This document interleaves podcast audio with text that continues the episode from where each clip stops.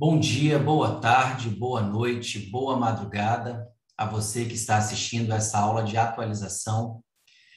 Na aula de hoje, nós faremos uma parte 2 da atualização referente às modificações implementadas pela Lei 14.188 de 2021. Foi uma lei que entrou em vigor no dia 29 de julho de 2021, que tratou sobre algumas mudanças é, no artigo 129 do Código Penal e também com a implementação do novo artigo 147b do Código Penal. Então, vamos ver o que, que nós temos nessa atualização. O Código Penal agora passou a contemplar o crime de violência psicológica contra a mulher. Então, o nome do crime é violência psicológica contra a mulher artigo 147b, incluído pela Lei 14.188, de 29 de julho de 2021, que é a data da vigência dessa lei. E antes da gente trabalhar com a classificação propriamente dita desse crime, eu quero mostrar para vocês, como se trata de um dispositivo novo, eu quero mostrar para vocês a redação do novo tipo legal. Então vamos lá, acompanhe comigo causar dano emocional à mulher que a prejudique e perturbe seu pleno desenvolvimento ou que vise a degradar ou a controlar suas ações, comportamentos, crenças e decisões, mediante ameaça, constrangimento, humilhação, manipulação, isolamento, chantagem, ridicularização, limitação do direito de ir e vir ou qualquer outro meio que cause prejuízo à sua saúde psicológica e à sua autodeterminação. Reclusão de seis meses a dois anos e multa se a conduta não constitui crime mais grave. Pessoal, como eu disse, o artigo 147b foi recentemente incluído no Código Penal e ele faz parte de uma lei que veio para alterar dispositivos do Código Penal e também da Lei Maria da Penha, é, é, no sentido de ampliar a proteção que existe em benefício da mulher. Então, se você acompanhar aqui comigo, você vai perceber que a Lei 14.188 de 2021, ela implementou o programa Sinal Vermelho. Esse programa já foi explicado na parte 1, quando nós comentamos o crime de lesão corporal. Ele criou também uma nova qualificadora para o crime de lesão corporal, naquela sistemática de separar o artigo 129, parágrafo 9, apenas para os crimes praticados de crimes que envolvem violência doméstica e familiar praticados contra o homem. E o parágrafo 13, o novo parágrafo 13, que agora visa punir apenas os crimes que envolvem violência doméstica ou familiar, direcionados, quando direcionados à mulher. Né? Não só esse, mas também razões de menosprezo, né? a condição do sexo feminino de acordo com aquilo que nós já estudamos na parte 1 desta atualização. Beleza? Então, o que eu quero falar com vocês. Ah, e também houve a inserção da integridade psicológica no artigo 12C, na Lei Maria da Penha, que nós não estudaremos porque não faz parte da nossa emenda à, Lei Maria da Penha. Então, hoje nós vamos nos concentrar na no estudo da criação desse crime chamado de violência psicológica contra a mulher, estampado no artigo 147b do Código Penal. Então, se você olhar para a redação do dispositivo de lei, você vai perceber que o legislador ele está se preocupando com o psicológico da vítima, com o emocional da vítima. Juan, essa preocupação em relação ao sistema emocional, ao psicológico da vítima, é algo novo no ordenamento jurídico? Pessoal, não. A Lei Maria da Penha já contemplava como uma das formas de violência contra a mulher a violência psicológica. Se você conferir aqui comigo no artigo 7 inciso 2 da Lei Maria da Penha, aqui, pessoal, é da lei número 11.340 de 2006, que é justamente a Lei Maria da Penha. Você vai perceber que o legislador já previa uma punição para a violência psicológica. Veja lá, são formas de violência doméstica e familiar contra a mulher entre outras, aí ele vai falar de violência patrimonial, violência moral, violência é, é, sexual, mas ele também já falava sobre a violência psicológica. E, a, inclusive, a redação do, do artigo 7 inciso 2 da Lei Maria da Penha é bem semelhante, utiliza bem as expressões agora do artigo 147b do Código Penal. Então, por que, que o legislador resolveu incluir isso no Código Penal. Porque, veja bem, embora a Lei Maria da Penha já estabelecesse como forma de violência doméstica e familiar contra a mulher a violência psicológica, não havia um tipo penal que criminalizasse essa conduta. Então, para você entender, se o homem pratica um crime de dano contra a mulher, eu vou lá no artigo 63 do Código Penal e acho crime de dano.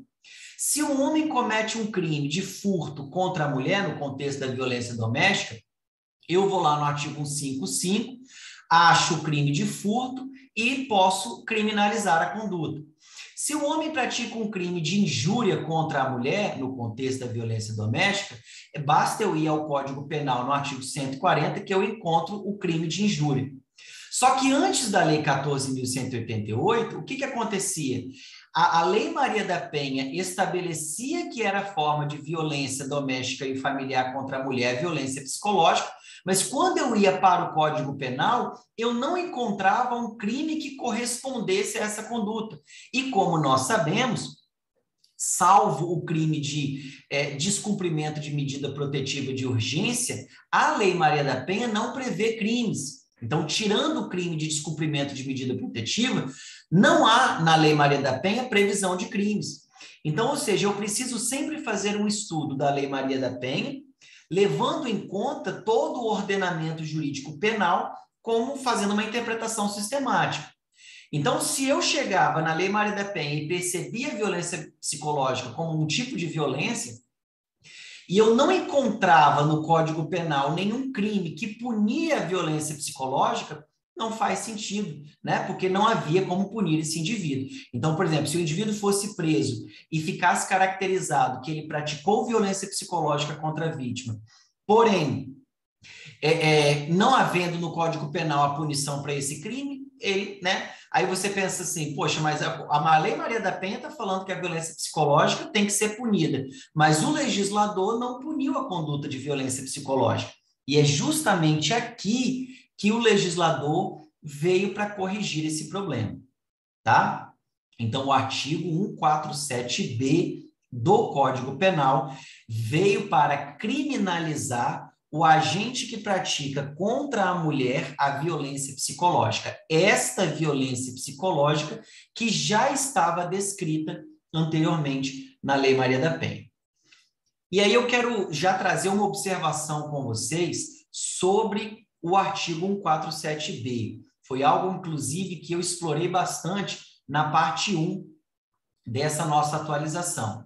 O que eu quero que você se pergunte é o seguinte: Será que de violência psicológica contra a mulher exige as razões da condição do sexo feminino, como o crime de feminicídio exige, por exemplo, e também como o novo parágrafo 13 do artigo 129 do Código Penal exige? Se você olhar para o artigo 121 do Código Penal, que pune o crime de feminicídio, você vai perceber que o tipo penal do feminicídio reclama que o crime de feminicídio esteja atrelado a questões de, relacionadas a, a razões da condição do sexo feminino. Se você olhar para o 129, parágrafo 13, você vai perceber que esse dispositivo faz referência ao crime de feminicídio e, portanto, também reclama que o crime esteja relacionado à condição de sexo feminino. Então, para ser feminicídio, tem que estar relacionado à condição de sexo feminino. Para ser lesão corporal do parágrafo 13, tem que estar relacionado à condição de sexo feminino. E para ser violência psicológica contra a mulher, artigo 147b, precisa de estar relacionada com as razões da condição de sexo feminino? Pessoal, leia o dispositivo que você não vai encontrar a exigência do legislador, pelo menos não expressa. Claro, talvez o, o, os tribunais superiores, a nossa jurisprudência, a nossa doutrina, irá interpretar que era esse sentido, que era vontade do legislador punir a violência psicológica quando esteja relacionada com razões da condição de sexo feminino. Mas expressamente não há essa exigência, assim como há no parágrafo 13, assim como há no crime de feminicídio. Tranquilo, pessoal? Então, em tese, a menos que a doutrina e a jurisprudência façam uma interpretação diferente, trata-se de um dispositivo muito recente, que a gente ainda precisa verificar como que os nossos, os nossos doutrinadores e os nossos julgadores vão se comportar em relação a isso, mas a menos que haja essa interpretação, com base na redação da lei, não é necessário que a violência psicológica contra a mulher esteja ligada a razões da condição do sexo feminino. É claro que na prática a maior parte desses crimes vão acontecer nesse contexto, mas não é uma exigência da lei. Tranquilo, pessoal? Então, dê uma lida em casa com atenção nesse dispositivo e veja é, é, os, né, os principais detalhes dele. Vamos falar agora sobre a classificação desse crime. O que, que nós temos a título de classificação? Como sujeito ativo, o crime de violência psicológica é um crime comum, porque ele pode ser praticado por qualquer pessoa. Então, um homem ou uma mulher podem praticar o crime tranquilamente. Não é só o homem, a mulher também. Com relação ao sujeito passivo, nós temos um crime próprio. Por quê? Porque o crime de violência psicológica, na verdade, o próprio dispositivo fala isso, o nome do crime fala isso. O crime de violência psicológica só é punido quando praticado contra uma mulher. Então, todas as vezes que o tipo penal reclama, exige uma condição especial do sujeito passivo, nós falamos que trata-se de um crime próprio, pelo menos no que se refere ao sujeito passivo, a vítima desse crime. Beleza? E aí talvez você esteja se perguntando, né? E a mulher transgênero? Será que é possível aplicar é, o artigo 147b para a mulher transgênero, ou seja, em benefício da mulher transgênero? Pessoal, embora não haja previsão legal, é assim que a nossa jurisprudência tem interpretado, que é possível sim aplicar esses crimes relacionados à violência doméstica contra a mulher para a mulher transgênero, quando a vítima é a mulher transgênero, ainda que ela não tenha sido submetida a uma cirurgia de redesignação sexual, tá? Então, é possível, de acordo com nossa jurisprudência. Além disso, o crime de violência psicológica contra a mulher é um crime doloso, não admite modalidade culposa, portanto. Também é um tipo misto alternativo, e isso quer dizer o quê? Que o tipo penal ele possui vários núcleos, de modo que se ele praticar mais de um verbo núcleo do tipo contra a mesma mulher no mesmo contexto fático, ele vai responder por apenas um crime. Acompanhe aqui a redação. Olha, nós temos causar dano emocional, nós temos perturbar pleno desenvolvimento, degradar, controlar. Veja que, se for contra a mesma mulher, dentro de um mesmo contexto fático, vários verbos praticados nessa mesma situação, ele vai responder por apenas um crime, justamente por tratar-se de um verbo de um tipo misto alternativo.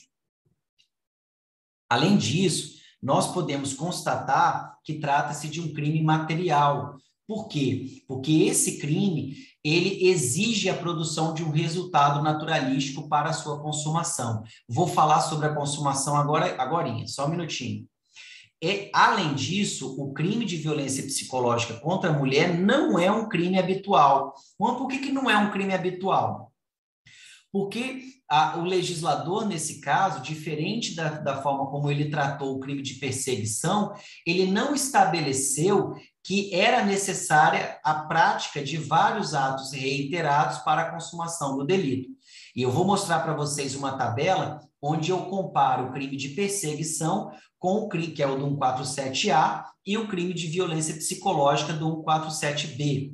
E você vai perceber nitidamente essa necessidade de crime habitual para o 147A e de que não seja crime habitual para o 147B. Outra diferença, inclusive com o crime de perseguição, é que o crime de violência psicológica é um crime de ação penal pública incondicionada. Tá errado aqui, ó. Não é incondicional, é incondicionada. Acerta aí, por favor. Então, no crime de perseguição, 47A, é um crime de ação penal pública condicionada à representação. Exige a representação da vítima para que o crime se processe. Por outro lado, no 47B, violência psicológica contra a mulher, essa exigência não existe. Beleza? Por fim, nós também podemos afirmar que o crime de violência psicológica é um crime de subsidiariedade expressa. Porque se você olhar o preceito secundário do tipo penal do 147B, você vai, vai perceber o seguinte, olha, deixa eu mudar de cor, reclusão de seis meses a dois anos e multa, olha lá, se a conduta não constitui crime mais grave. Essa parte que está destacada em verde é, o, é a parte que vai identificar para nós que trata-se de um crime de subsidiariedade expressa. Ou seja, eu só aplico o crime de, de violência psicológica se não houver a possibilidade de configurar um outro crime mais grave. E aí, por exemplo, eu quero chamar, né, para te explicar isso, eu quero chamar a atenção para essa expressão aqui, ó, do artigo 147b, limitação do direito de ir e vir. Se você olhar para o artigo 148 do Código Penal, que, que pune, que criminaliza é, a conduta de sequestro ou cárcere privado, você vai perceber que é muito parecido, né? Então, você, deve estar pensando assim, bom, mas se o agente restringe a, o direito de ir e vir da mulher, ele deve responder por cárcere privado ou ele deve responder por violência psicológica? Pessoal, o ordenamento, ele não pode ter contradição. Qualquer contradição tem que ser aparente. Né? Então, ele tem que ser interpretado para que não haja contradição. Então, faça uma interpretação sistemática. Então, vamos lá, vamos pensar. Um homem prendeu a mulher dentro de um quarto e impediu que ela deixasse o local. Ela ficou presa lá, por exemplo, dois dias. Qual crime nós temos? Com certeza nós temos o crime de cárcere privado, artigo 148 do Código Penal. Por outro lado, imagine que esse mesmo homem, ao invés de prender a mulher, ele começasse a falar assim: ah, você não vai sair de casa. Eu não gosto que você saia de casa. Se você sair de casa, você vai se arrepender. Quando você voltar, não vai ter mais ninguém. Eu não vou estar aqui, eu não vou deixar mais você entrar em casa. Ou eu vou tomar de você a guarda dos filhos. Ou então começa a proferir xingamentos, ameaças, intimidações, né? É, humilhação, manipulação contra essa vítima, no intuito de impedi-la de sair de casa ou no intuito de limitar ao máximo a saída dela de sua casa. Nesse caso é que entra a violência psicológica. Entendeu? Porque não há uma restrição por parte do agente, uma restrição física, um bloqueio físico, um obstáculo físico em face da vítima. O que há é uma um obstáculo, uma intimidação no campo psicológico, no campo emocional, configurando o artigo 147b.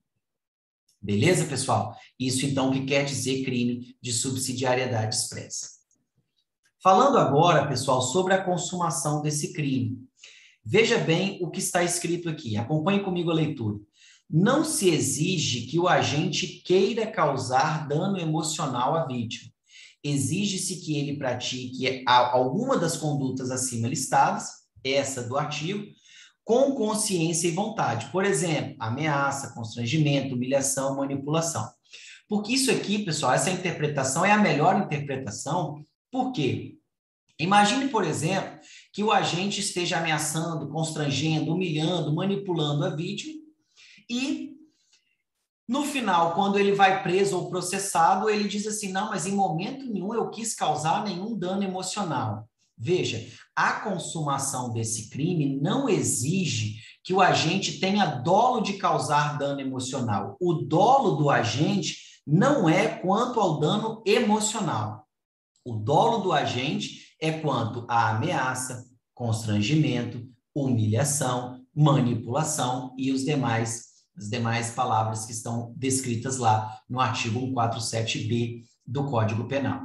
Assim, pessoal, veja bem, o crime vai se consumar com o dano emocional à vítima. Isso exige. O que não se exige é que haja o dolo do agente em face desse dano emocional. Então, cuidado para não confundir. Eu não estou dizendo para você que não precisa do dano emocional para se consumar o crime. O próprio tipo penal está falando isso.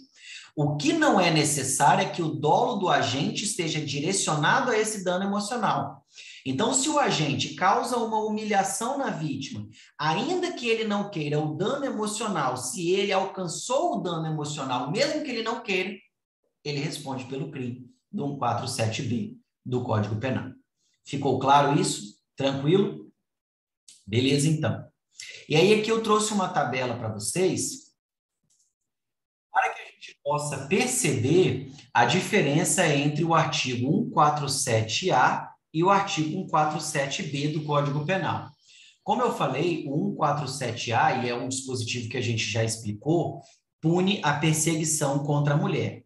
Por outro lado, 147B, violência psicológica contra a mulher. E eu quero mostrar na redação da lei aquilo que eu falei sobre a habitualidade, o crime habitual, melhor dizendo quando que o crime é habitual e quando ele não é. Veja, artigo 147A, perseguir alguém reiteradamente por qualquer meio. Essa palavra reiteradamente caracteriza o artigo 147A, perseguição, como crime habitual. Palavra esta que você não encontra no artigo 147B, causar dano emocional à mulher, que prejudique e perturbe seu pleno desenvolvimento e por aí vai. Não há menção a essa expressão reiteradamente, nem expressão que equivale a essa expressão reiteradamente. De modo que a gente pode concluir que o 147A é crime habitual e o 147B não é crime habitual. Para quem não se lembra, o crime habitual é aquele crime que, para sua consumação, exige a prática reiterada de atos, de modo que a prática isolada de apenas um ato não vai consumar o delito. Tranquilo? E aí, para você comparar a pena, perseguição, seis meses a dois anos e multa.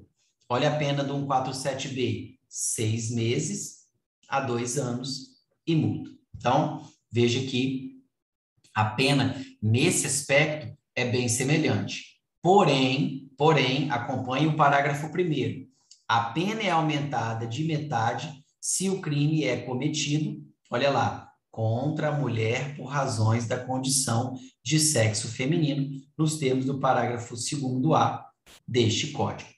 Então, veja, se a perseguição for contra um homem, se a perseguição for contra um homem, a pena, por exemplo, né, será de, por exemplo, a pena será de seis meses a dois anos e multa. Beleza? Então vamos lá. Se a perseguição for contra um homem, a pena será de seis meses a dois anos e multa, que é a mesma pena encontrada no, no crime do artigo 147b, violência psicológica. Mesma pena. Agora, se a perseguição for praticada contra a mulher e houver a presença da condição de sexo feminino nos mesmos termos do crime de feminicídio, aí haverá uma causa de aumento de pena de metade, ou seja, nós teremos uma pena maior, tá? Então, perseguição contra homem, mesma pena da violência psicológica contra a mulher.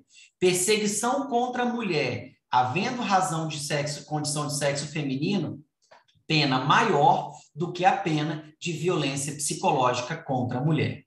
Fechou? Tranquilo? mais algumas, é, algumas questões para a gente comparar o crime de perseguição com o crime de violência psicológica. Crime de perseguição, eu já disse, é um crime de ação penal pública condicionada à representação, exige a representação da vítima. Crime de violência psicológica incondicionada. Crime de perseguição exige perseguição reiterada, é um crime habitual. Violência psicológica não exige, não é crime habitual. Crime de perseguição, agora uma novidade, não exige a produção de resultado naturalístico, é classificado como crime formal. O crime de violência psicológica exige a produção de resultado naturalístico. Qual é esse resultado que nós acabamos de falar quando falamos da consumação? O dano emocional contra a mulher. Não precisa de haver dolo do agente nesse dano, mas o dano precisa existir para que o crime esteja consumado, sendo classificado, portanto, como um crime material. Beleza, pessoal? Tranquilo? Então, são esses comentários que a gente tinha para falar sobre o crime de violência psicológica. É um crime muito novo, a gente ainda precisa, né, como eu falei, é, avaliar, aferir como que a doutrina e a jurisprudência vão se comportar nesse é, com relação à interpretação desse crime e se houver mais alguma novidade, a gente vai passando para vocês. Obrigado pela atenção, Deus abençoe vocês. Conte comigo, se precisar é só mandar uma mensagem. Um abraço a todos.